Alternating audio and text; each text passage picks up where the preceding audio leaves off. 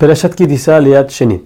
Ahora la Torah va a regresar a hablar sobre la entrega de la Torah antes de que de pasar todo lo del Mishkan, toda la, orden del Mishkan. Estamos en el momento en que Hashem le está entregando la Torah a Moshe, la primera vez que Moshe sube a Har Sinai. Como sabemos, el becerro de oro fue antes de la orden de construir el Mishkan, porque el becerro de oro se hizo el 17 de Tamuz y el Mishkan solo fue ordenado el día después de Yom Kippur, casi tres meses después. Dice el Pasú que Akadosh Baruj le dio a Moshe las tablas como si fuera un regalo, ya que estudiar la Torah y entenderla en tan poco tiempo es completamente imposible. Por ende, Hashem tuvo que regalarle, por decir así, la Torah a Moshe. Ahora, cuando Moshe subió a la montaña, él subió en la mañana y él le dijo al pueblo que iba a tardar 40 días en, llegar. El pueblo pensó que los 40 días comenzaban desde ese momento. Pero el, Moshe se refería a que tenía que ser la noche y el día. Por eso ese día no contaba. El pueblo ve que Moshe no llega y se empiezan a desesperar. El Satán al ver esto empieza a hacer tumultos en el mundo, o sea, hay oscuridad, hay cosas, pasan cosas raras en el mundo. No solo eso les muestra como una figura en el cielo, como si fuera que están llevando a Moshe a enterrarlo. El pueblo entiende de todo esto que Moshe murió. Y van con el Aarón y le dicen, Moshe murió, necesitamos otro líder.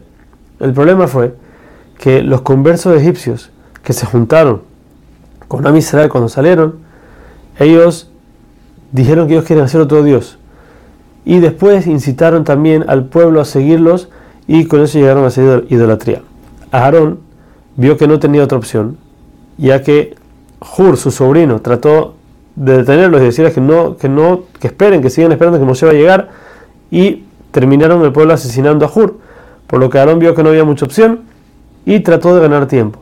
Primero les dijo, ok, vamos a buscar oro para hacer una, una estatua, busquen de sus esposas y sus hijos. Aarón sabía que las mujeres y los niños no, estaban, no van a estar tan dispuestos a regalar sus joyas porque sí, y pensó que con eso iba a ganar tiempo.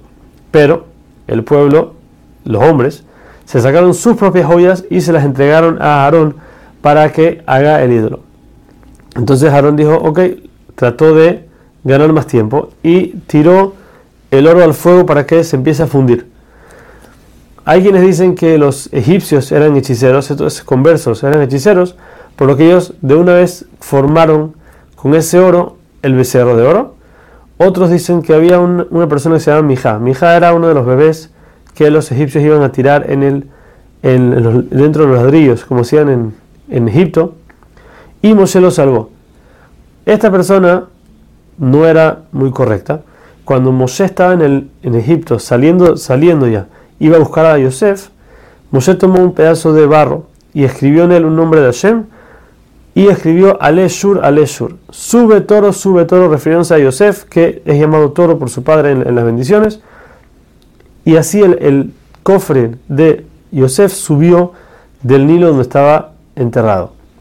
Mijá toma este, este, pedazo de barro y lo tira a la olla donde se está quemando, donde se está fundiendo el oro, y por eso dicen que salió un becerro que es el hijo del toro.